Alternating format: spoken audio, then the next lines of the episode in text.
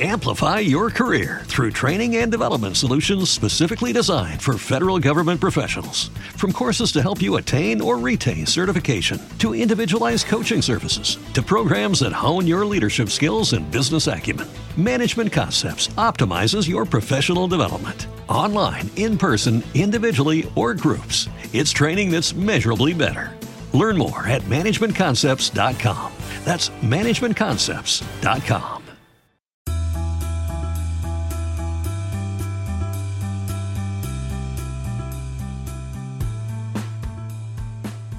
Hola amigos, ¿cómo están? Bienvenidos a un nuevo episodio de Invertir Joven. Mi nombre es Cristian Arens y les doy la bienvenida.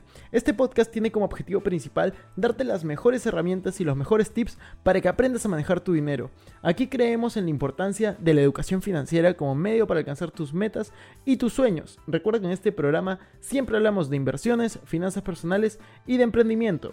Recuerden también que la frase de este programa es, el dinero es un excelente esclavo, pero un pésimo amo. Vamos a darte la libertad para que puedas hacer las cosas que realmente te gustan y te apasionan con tu tiempo. Así que vamos a empezar.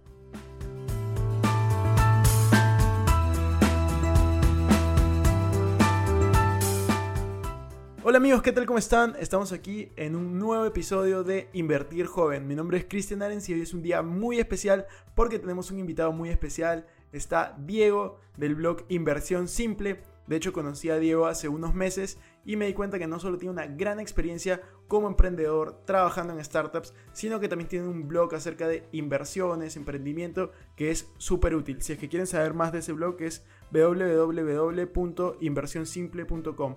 Ahí habla acerca de invertir en bolsa, startups y mucho más. Hoy vamos a tener una conversación acerca de inversiones en bolsa y sus historias emprendiendo. Así que bienvenido Diego, ¿cómo estás?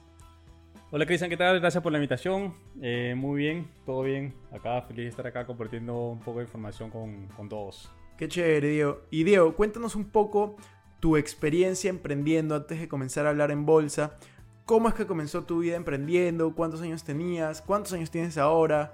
Eh, ¿Cuál fue tu, tu, tu, primera, tu primer negocio, tu primera startup? Así que cuéntanos un poco de ti, tu experiencia. Sí, te explico un poco. A ver, yo para esto estudié hotelería.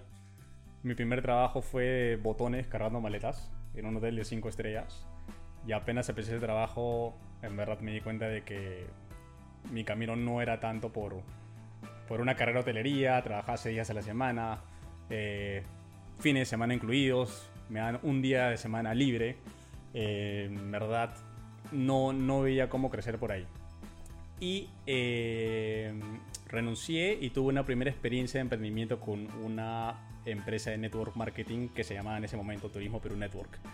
Y ahí digamos que me abrió los ojos en cuanto a, a muchas cosas, pero sobre todo de que hay otra forma allá afuera de, crecer eh, fuera de un trabajo tradicional, ¿no? Eh, entonces tuve esa experiencia con esta red de mercadeo, eh, donde vendía paquete de turismo y a la vez armaba una red monetariamente no diría que fue el mejor retorno, o sea, fue bueno, eh, pero yo diría que lo mejor que me llevé de ahí fue el aprendizaje, ¿no? Fue una increíble escuela de ventas, una buenísima escuela de liderazgo, y gracias a los conceptos que aprendí ahí, eh, lo apliqué en todos los trabajos que tuve después de eso. Eh, después de eso, trabajé bastante en, en startups, eh, digamos, empresas de rápido crecimiento, eh, globales, marcas como Groupon, eh, Hello Food, Booking.com, WeWork, entre otras, eh, en donde aplicando estos conceptos que aprendí en, en redes de mercadeo pude ahorrar dinero eh, mientras iba trabajando y creciendo como, como profesional y siempre buscando maneras de, de invertir a la par, ¿no? Este, dentro de esas inversiones he hecho de todo, en verdad. He hecho inversiones de bienes raíces, he hecho compra y venta de cosas. Eh, hasta abrí mi propia startup en un momento, eh, donde fui cofundador, que se llama Rumba. Eh, ya no la tenemos, pero en su momento pegó bastante bien. Era una aplicación de reserva de hostales para, para parejas. Y, eh, y bueno, yo hoy por hoy digamos, me considero un inversionista y, y, y, sigo trabajando como empleado a la par, ¿no? Buenísimo, Diego. De hecho, eh, es sorprendente todo lo que has logrado en, en, en, los años que tienes, porque de hecho las personas que te escuchan no te pueden ver, pero ¿cuántos años tienes, Diego? Tengo 35 años. 35 años y has trabajado en varias de las empresas más grandes, de más rápido crecimiento, como tú lo has dicho.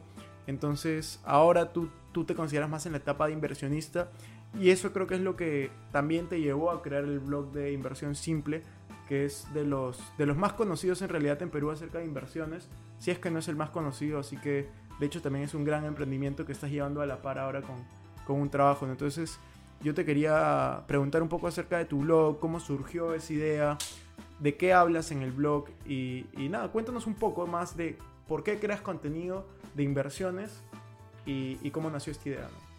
Sí, claro. La idea nació en verdad porque yo siempre me imaginé llegar a las personas que pensaban como yo hace 10 años, cuando, empecé mi primer trabajo, este, este trabajo de botones que les había contado empecé y me desesperaba porque dije, tiene que haber otra manera, no puede ser que trabaje tanto por el resto de mi vida. Y, cuando iba a, buscar consejos de otras personas me decían cosas como, no, tienes que pagar derecho de piso, tienes que trabajar, esa es la manera de hacerla, no hay otra, así lo han hecho todos, tú también vas a tener que hacerla.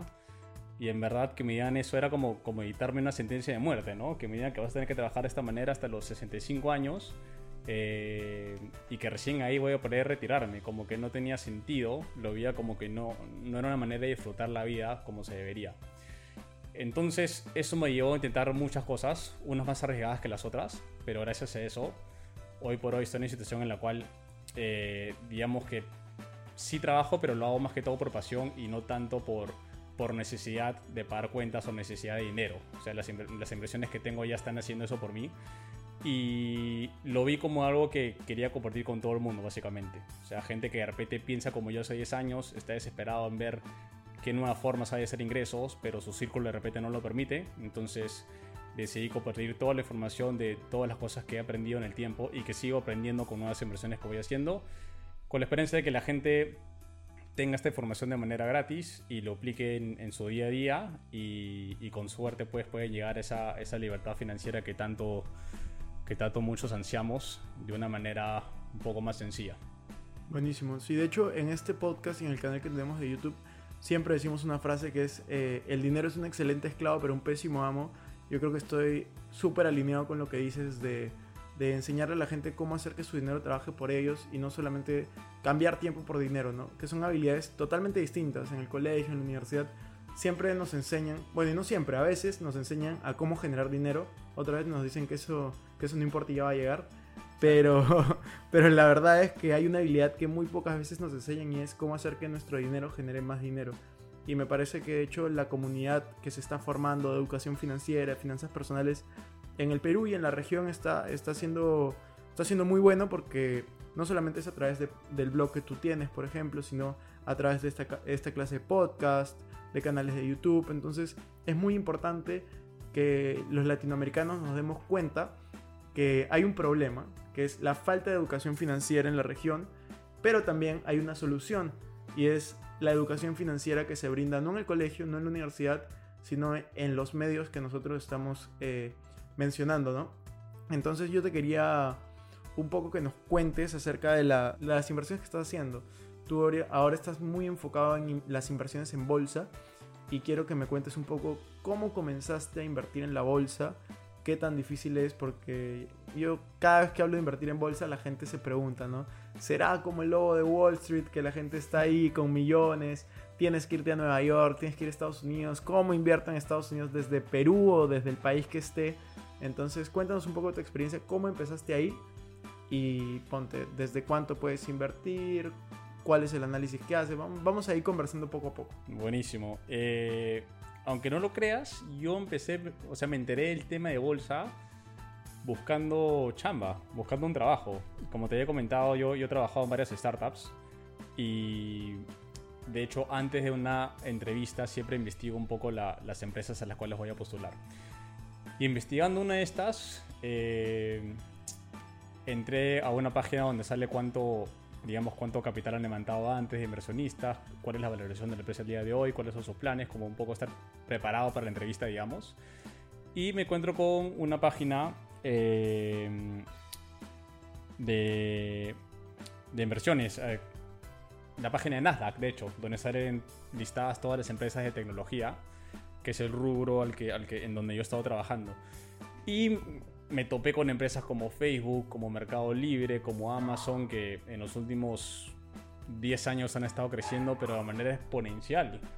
Y los comparaba con inversiones que ya he hecho como un departamento que me había comprado, lo comparé con la inversión que hice cuando sacamos la, la startup que, que hice con, con, unos amigos, eh, comparándolo con inversiones sencillas como compra y ventas que a veces hago y dije, ¿dónde ha estado esta herramienta toda mi vida?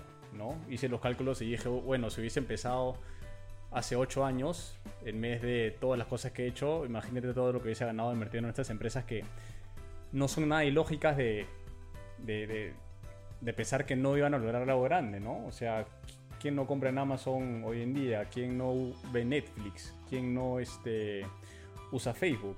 Eh, o sea, no hay mucha ciencia detrás del tema, pensé. Y ahí fue cuando decidí ok, quiero ser parte de esto y me metí a, estudiar mucho el tema de bolsa. Em, no me metí a un curso, creo que hoy en día la educación es gratuita gracias a internet. Eh, lo máximo que he hecho ha sido, me, he comprado dos, me compré dos libros de 13 dólares cada uno sobre la bolsa de valores em, y comencé a seguir a todos los influencers, digamos, sobre el tema en YouTube, en podcast, en blogs y comencé a, educarme básicamente sobre el tema. Y empecé con mis primeras inversiones hace un par de años. Eh, de hecho empecé con Amazon y Visa. Y hoy por hoy ya he invertido en más de 10 diferentes empresas. Y el retorno que he tenido ha sido de lejos mucho más grande que todas las demás cosas que he hecho. Eh, incluyendo emprendimiento, incluyendo bienes raíces, eh, incluyendo compra y venta, eh, en verdad de todo. Ha sido el mejor retorno que he tenido.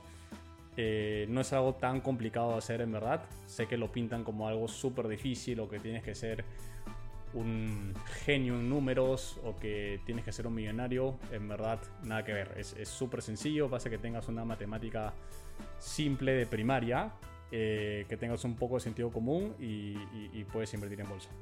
Buenísimo, Diego, buenísimo.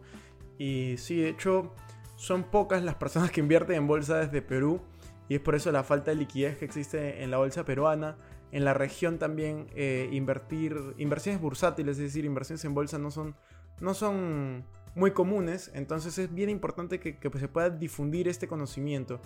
¿Tú cómo inviertes? ¿A través de un broker online o a través de una sociedad agente de bolsa? Y explico un poco, ahonda un poco más en cómo funciona cada una para, para que la gente pueda entender, ¿no? Sí, claro. Eh, yo invierto a través de una sociedad agente de bolsa. De hecho, la única manera legal, me parece, de hacerlo en, Perú es a través de, una de estas, de uno de estos brokers, ¿no? Eh, hay varios, en verdad, de los cuales puedes elegir.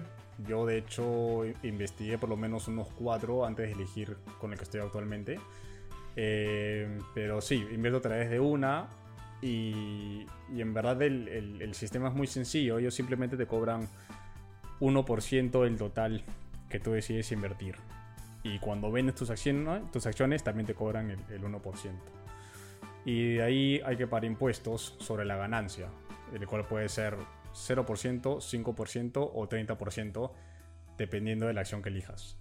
Em, lo cual es chévere porque en comparación de un empleo, de un ingreso por un empleo, o en comparación de impuestos que hay que pagar por tener un negocio o, hasta en bienes raíces, en verdad el Estado peruano te premia por emitir en bolsa, ¿no? Como te digo, hay, hay hasta empresas donde están completamente desligadas del tema de impuestos, donde paga 0% y, y, en verdad la ganancia es neta para uno. Entonces, este, por eso decidí invertir a través de una SAP. Y lo chévere es que, por más que la SAP sea peruana, puedes invertir tanto en empresas peruanas como extranjeras. De hecho, todas las empresas que yo invierto son extranjeras, ninguna son peruanas y, me veo muy beneficiado por el tema de impuestos también. Invierto en empresas de tecnología como Tesla, como Facebook, eh, como Amazon, eh, como Match Group, eh, Nvidia, entre otras más. Las empresas que me estás comentando hay algunas que compartimos, como Tesla, Facebook, yo creo también que, es muy importante que cada persona que entre a invertir en bolsa tenga clara una estrategia, ¿no? O sea, en la mayoría de, de- de acciones que yo invierto lo hago bajo una estrategia de value investing o, o inversión en el valor, ¿no? Creo, creo tú corrígeme, Diego, que la, la estrategia que tú estás usando ahorita es una mezcla de eso y una, sobre todo, al invertir en tecnología en growth, que es tú te basas en el crecimiento futuro que puede tener una empresa para invertir en ella sin importar tanto los, los ratios de valor en ese momento. Tú corrígeme cómo, cómo es que haces ese análisis para comprar una empresa. Amplify your career through training and development solutions specifically designed for federal government professionals. From courses to help you attain or retain certification, to individualized coaching services, to programs that hone your leadership skills and business acumen, Management Concepts optimizes your professional development. Online, in person, individually, or groups, it's training that's measurably better. Learn more at managementconcepts.com. That's managementconcepts.com. Sí, yo me fijo bastante en, en- en el análisis fundamental de la empresa, ¿no? O sea, yo siempre veo los números y trato de ver una empresa que está creciendo en revenue o en facturación trimestre tras trimestre o al menos año por año. Eh, me aseguro que la empresa tenga al menos un trimestre de utilidad, como demostrando de que podrían llegar a ser rentables si es que quisieran. Eh, me fijo en cosas como qué tan seguido están llegando a las metas trimestrales que se están proponiendo. Entonces, sí me fijo bastante en los fundamentales de la empresa antes de invertir, ¿no? Y, y- siempre con la visión de a largo plazo. O sea, mu- muy diferente a lo que hacen los traders que de repente compran y venden en dos semanas, en un mes, tratando de seguir una, una corriente. Eh, yo siempre lo hago fijándome los números de la empresa y, y pensando a largo plazo. Buenísimo. ¿Y de dónde sacaste esa información? Cuéntame un poco dónde puedes encontrar la información que, la información que comentas de, de estas empresas, ¿no? Sí. El análisis fundamental. La mayoría de empresas las puedes encontrar en... Yo uso dos aplicaciones, investing.com y Yahoo Finance. Eh, la mayoría las puedes encontrar ahí, sobre todo la- las más conocidas. Si es que hay alguna relativamente nueva, que de repente recién cotiza en bolsa y, no encuentras información en estas aplicaciones, siempre puedes entrar en la página web de estas empresas y tienen toda la información libre, compartido con todos. Siempre hay una parte que dice... eh, hay como un tab para inversionistas eh, o investors en inglés. En, en mi caso, como invierto en, en empresas extranjeras, casi todas están en inglés. Y tengo accesos a ver el, el flujo de caja, puedo ver la hoja de balance, puedo ver eh, todos los números y, cómo vienen creciendo trimestre tras trimestre. Una cosa que hay que saber sobre bolsa es, que no es tan complicado, es, es- es tan fácil como saber... Bueno, te pones el siguiente ejemplo, ¿no? Si tienes una empresa que vale mil dólares eh, comprarla y tú sabes que te genera 500 dólares al mes, obviamente es una buena inversión. En dos meses ya vas a recuperar tu dinero. Pero en cambio, si ves una empresa que vale mil dólares y te genera un dólar al mes, es una inversión que te va a dar un retorno que te va a demorar muchísimo, por lo cual no vale la pena invertir. Entonces, si quieres ver los números sencillos, es así fácil invertir en bolsa. Sí, claro que hay que, hay que fijarse un poco más en los fundamentales, pero eh, en términos resumidos, esa vez. Entonces, si sabes hacer eso, en verdad tienes potencial para invertir en bolsa. ¿Y hay algunos ratios específicos que tú evalúes o te centras en lo que estás comentando de valor fundamental? Eh, me centro en varias cosas. O sea, mi primer filtro son los números, ¿no? Revenue, utilidad, flujo de caja, eh, patrimonio, activos, pasivos. Entonces, estas cosas son como mi primer filtro para ver si es que la empresa es, es sostenible y, y está generando ingresos progresivamente. Una vez que paso ese filtro, ya paso a ver cosas un poquito más detalladas. Por ejemplo, veo la competencia que tiene a nivel mundial, veo en qué mercados está, veo qué tan estables son estos mercados. eh, trato de meter empresas que están en varios países, de tal manera de que si pasa una crisis en un país en particular, no le afecte por completo y pueda vivir de, de los ingresos que tienen en los demás países. Em, de ahí que más me fijo. Eh, hay ratios, sí. Me fijo en el, en el price to earnings ratio, que es el, el ratio de precio-beneficio, que te permite ver, por ejemplo, la utilidad de cada acción versus el precio de la acción, para saber más o menos en cuántos años te puede dar un retorno de inversión. Eh, y otras cositas más, pero, pero digamos que lo principal, eh, digamos, son estos números de la empresa que te digo, ¿no? O sea, partiendo de ahí, en verdad ya, ya puedes darte una muy buena idea si, si la empresa le puede, le puede ir bien en el futuro o no. Y Diego, hablando ahorita de, acciones, de crecimiento, de valor fundamental, hay un tema muy polémico. Estamos en. Estamos. Hoy que estamos grabando 6 de febrero. Hay un tema bien polémico. No sé si cuando escuches el podcast siga siendo polémico. Pero es Tesla.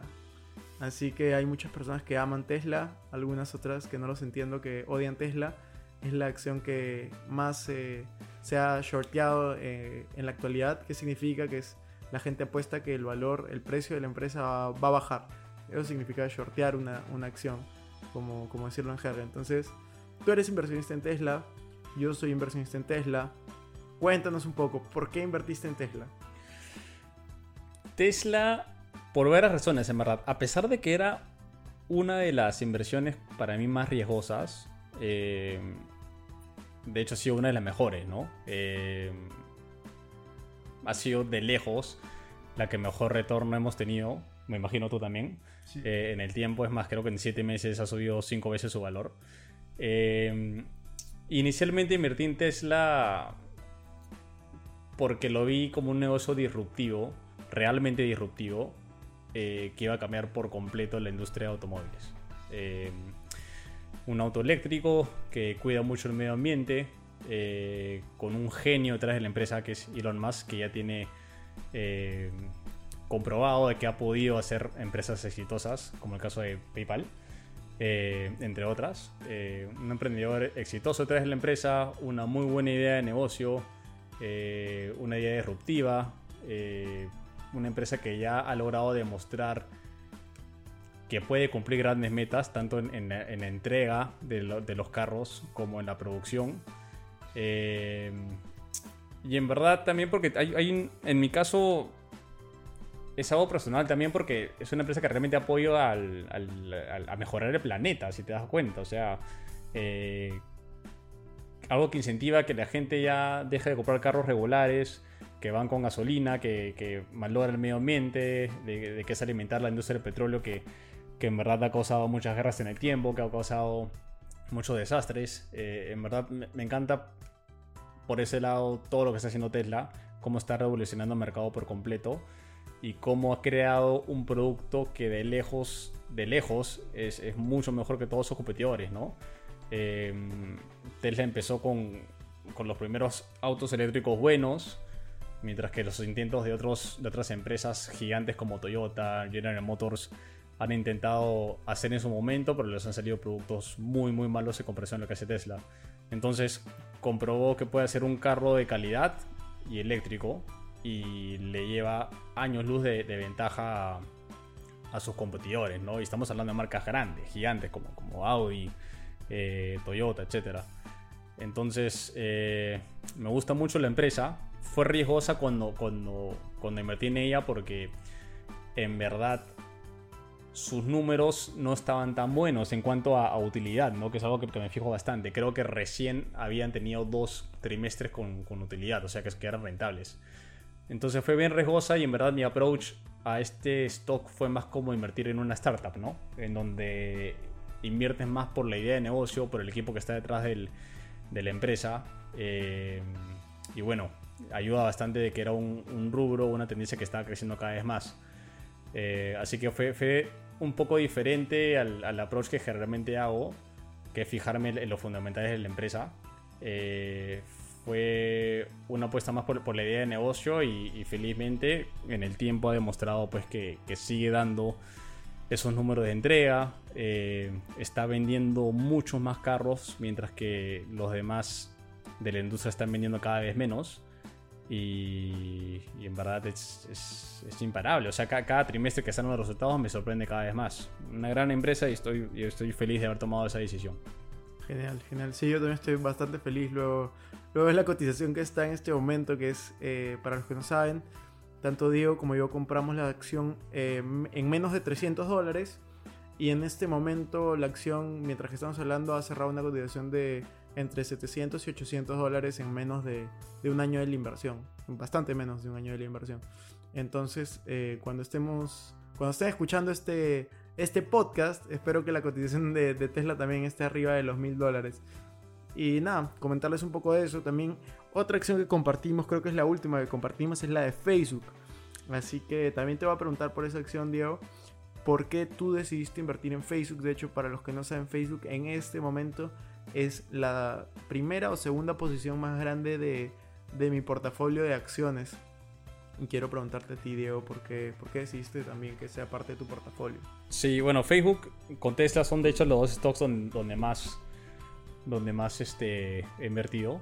Eh, una de las posiciones más grandes que tengo y, y, Facebook pues es una empresa que me encanta, ¿no? O sea, por varias razones, en verdad. Es, en primer lugar es el, el, rey de redes sociales, ¿no? Es, dueño de no solo Facebook, sino Instagram, WhatsApp.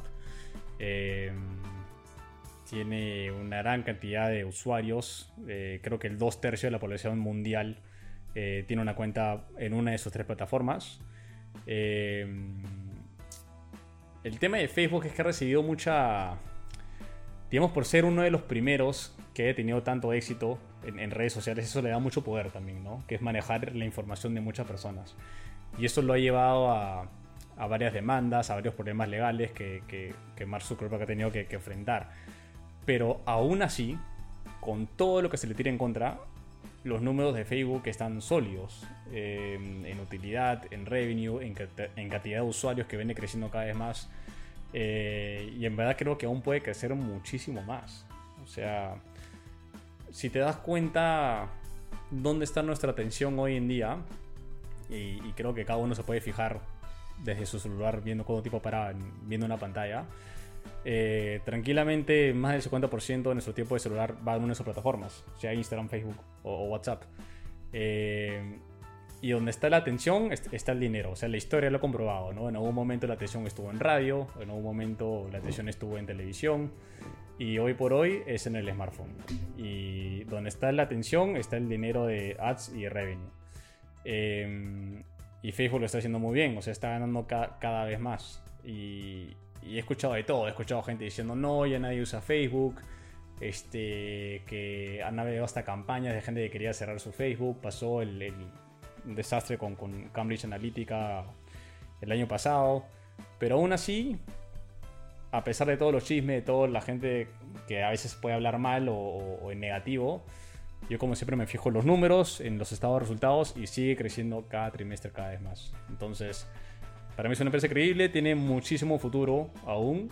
Eh, yo creo que las grandes marcas aún siguen anunciando en televisión. No tengo ni idea por qué. O sea, yo no tengo televisión hace tres años, creo. Eh, y creo que mucho del enfoque de las personas, sobre todo los millennials, está yendo más a, a su smartphone y, y, viendo cosas de manera digital. Así que aún tiene muchísimo por crecer, a mi opinión, y es uno de mis stocks favoritos.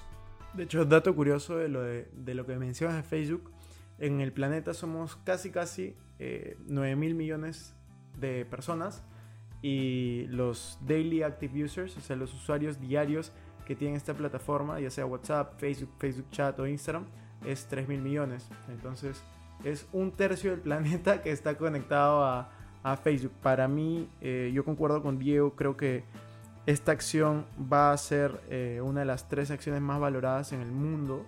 Actualmente está como entre el puesto 10 y 20, me parece, no estoy seguro de eso, pero tiene un market cap alrededor de 400, 500 millones de dólares. Entonces, perdón, depende cómo lo pronuncie, pero billions, que es este mil millones eh, de dólares en, en español. Y nada, me parece súper interesante lo que estamos conversando acerca de, Facebook. Entonces, ya para, para acabar, ¿qué le sugieres a, la, a, la, gente que todavía no invierte en bolsa? ¿Con cuánto deberían de empezar a invertir en bolsa? Y, y alguna sugerencia final que le quieras dar a las personas. Aparte de que vayan a, a tu blog de inversionsimple.com. eh, yo recomiendo si van a empezar a invertir en bolsa, lo hagan con mínimo 3.500 dólares, debido a que, al menos en Perú, las apps te cobran 1% o un mínimo de 35 dólares. Al menos la, la SAP que utilizo yo, ¿no? El, el, broker que utilizo. Entonces, por ejemplo, si inviertes, no sé, 100 dólares y la SAP te cobra 35 dólares, ahí nomás es 35% de tu inversión. O sea, tendrías que esperar que tu acción suba por encima del 35% para recién recuperar tu dinero, ¿no? No tiene sentido, o sea, resultados así no se dan en bolsa, sino más, al menos no en, un corto plazo. Eh, quieres asegurarte de mantenerte en ese 1% de comisión para que tu ganancia sea mayor.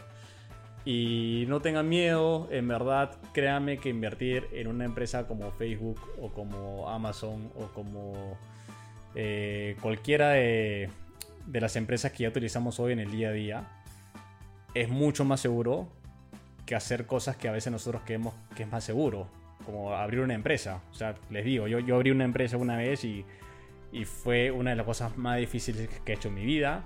Eh, ha sido donde más tiempo he invertido y donde menos retorno tuve, ¿no? Eh, hay gente que pierde absolutamente todo su dinero en, en, hacer su empresa también. En cambio en bolsa es como que estás confiando en marcas que ya están grandes, que contratan a los mejores profesionales del mundo y que generalmente logran sus metas cada trimestre. Y, para que tú pierdas todo tu dinero en bolsa, en verdad, esas empresas tendrían que irse a la bancarrota y las posibilidades que pasen eso son, son bien difíciles, en verdad. Y creo que, que es una, una de las inversiones más seguras que te puedas imaginar. Y los invito pues a que, a que lo hagan. Y bueno, como dice Cristian, si quieren aprender un poco más de bolsa, yo en, en, mi blog comparto un poco sobre todas las inversiones que he hecho, eh, cualquier varios consejos que, que podría dar y, ahí podrían ver un poquito más. Buenísimo, Diego. En verdad ha sido creo que, un podcast súper valioso para todos. Así que ya saben, si quieren comenzar a invertir en bolsa, sigan los consejos de Diego. Tenemos hecho también mucho más contenido en el canal de, de YouTube que, manejamos, que se llama Cristian Invertir Joven, y en la página web invertirjoven.com. Así que muchas gracias y nos vemos en la siguiente.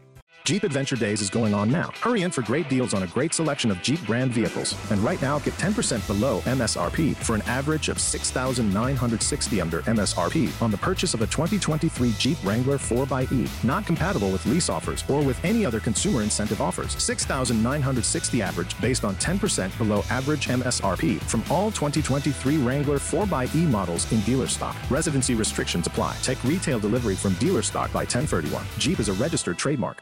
Eso es todo por el episodio de hoy. No me quiero ir sin antes invitarte a que obviamente te suscribas al canal que ya te mencioné de YouTube, que me pueden encontrar como Christian Arens, también a que me sigas en Instagram como Arens Christian y que te unas a todos nuestros grupos gratuitos de WhatsApp, Facebook y Telegram. Los links van a estar en la descripción. Tampoco no se olviden de visitar nuestra nueva página web invertirjoven.com. Y si nos estás escuchando desde Spotify, no te olvides ponerle follow para no perder ningún episodio. Y si estás en iTunes, ponle 5 estrellas y comenta porque eso va a hacer toda la diferencia para que nos puedan escuchar nuevas personas. Conmigo hasta la próxima semana y recuerden que la frase de este programa es, el dinero es un excelente esclavo pero un pésimo amo. Hasta la próxima amigos.